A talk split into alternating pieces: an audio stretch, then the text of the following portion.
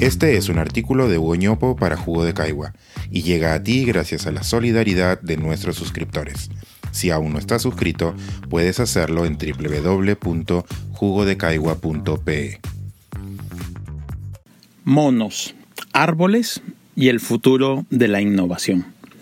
Una gran metáfora nos traza el camino de lo que viene.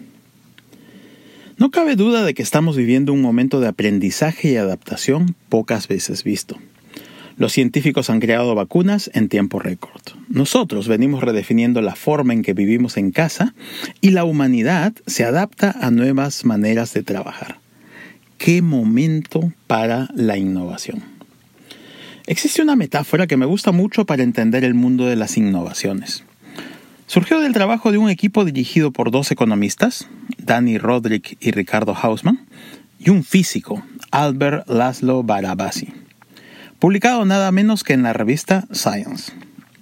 En este estudio, el énfasis se da en las relaciones que existen entre los productos que se van creando. El teléfono inteligente, por ejemplo, no aparece de la nada, es resultado de una secuencia de innovaciones. Pensemos en los productos como si estuvieran espaciados en un bosque. En tal bosque hay árboles, y entre los árboles hay monos saltando. Conforme los árboles crecen y el bosque se hace más tupido, será posible alcanzar productos nuevos. Los monos son como los innovadores, que saltando de árbol en árbol van encontrando productos nuevos. La innovación es entonces saltar de árboles conocidos a otros, o llegar a ramas previamente no exploradas. Obviamente, los saltos se pueden hacer solo entre árboles cercanos o dentro de un mismo árbol. En las zonas del bosque donde hay más monos y mejores árboles, con ramas fuertes y crecientes, será más probable encontrar nuevos productos. Para que un país innove necesita tanto de buenos árboles como de buenos monos. Un hallazgo muy interesante de este estudio es que los productos más sofisticados se encuentran en zonas densamente conectadas, con árboles más tupidos y más monos rondando. En contraste, los productos menos sofisticados ocupan periferias menos conectadas. Así, las innovaciones más probables para un país como el nuestro vendrían a ser las menos sofisticadas, pero hay una receta para alcanzar las fronteras de innovación sofisticadas. Plantar mejores árboles y hacer que nuestros monos pululen mejor por el bosque. Ya que estamos refiriéndonos a la innovación, quiero compartir un par de ejemplos que me han hecho decir ajá en los últimos meses. El primero viene del mundo del teatro. Sabemos que esto es tan antiguo como Grecia, pero existe una innovación que ha tenido reciente éxito en taquillas. La impro. La idea de que el libreto tenga pocas ataduras y que los actores puedan ir creando según el momento, tomando decisiones, nos ha gustado. Aquí el salto de árbol.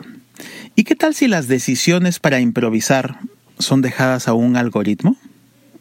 Y aquí un salto de árbol lleva a otros saltos de árboles. ¿Qué tal si el algoritmo se nutre de la información que decidan compartir los asistentes desde sus teléfonos inteligentes o usuarios en redes sociales? Así ha nacido el teatro algorítmico.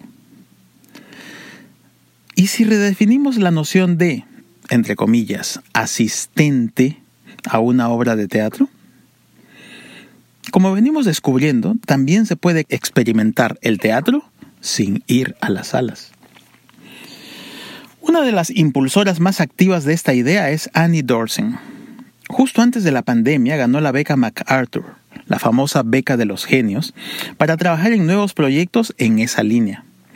Será muy interesante ver a qué innovaciones llega en los próximos años.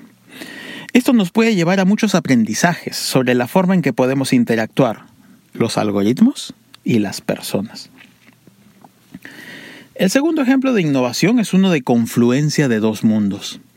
Se juntó una publicación que hace magazines con una banda de rock que hace singles y han creado un magasingle.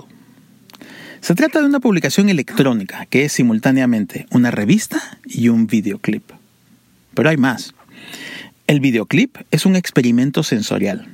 Es posible seguir el video desde diversas perspectivas, cambiando no solo la visión, sino también el sonido. Es decir, si el usuario decide ver el video desde la perspectiva del baterista, también escuchará la canción con esos instrumentos enfatizados. A mí me gusta más la perspectiva de quien hace los teclados y arreglos electrónicos, pero les dejo el vínculo aquí para que experimenten. Miren y descubran lo que se puede hacer con la interactividad. Aún recuerdo cómo se me destaparon los oídos y la mente el día que por primera vez escuché estéreo en un Walkman. Desde entonces a hoy, la humanidad ha saltado varios árboles. Esta banda, Vetusta Morla, y quienes los acompañaron en este proyecto han saltado por varios árboles más. Este es un artículo de Hugo para Jugo de Caigua y llega a ti gracias a la solidaridad de nuestros suscriptores. Si aún no estás suscrito, puedes hacerlo en www.jugodecaigua.pe.